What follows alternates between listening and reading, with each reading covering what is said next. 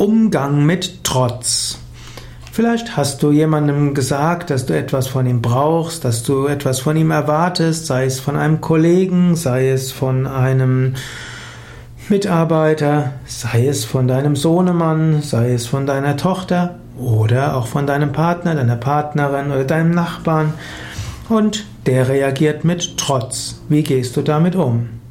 Es gibt verschiedene Möglichkeiten. Das eine ist, wenn jemand einfach trotzig irgendwas sagt, du musst nicht weiter sprechen. Du kannst auch einfach sagen, ja, ich danke dafür, dass äh, du das und das machen wirst. Das werde ich nicht machen. Dann warte mal ab, vielleicht ist am nächsten Tag gemacht. Viele Menschen wollen irgendwie ihr Gesicht bewahren und sie denken, sie bewahren es dadurch, dass sie trotzig sind. Sie wollen sich nicht sagen lassen. Aber danach kommt doch der Wunsch, ich sollte es vielleicht doch tun.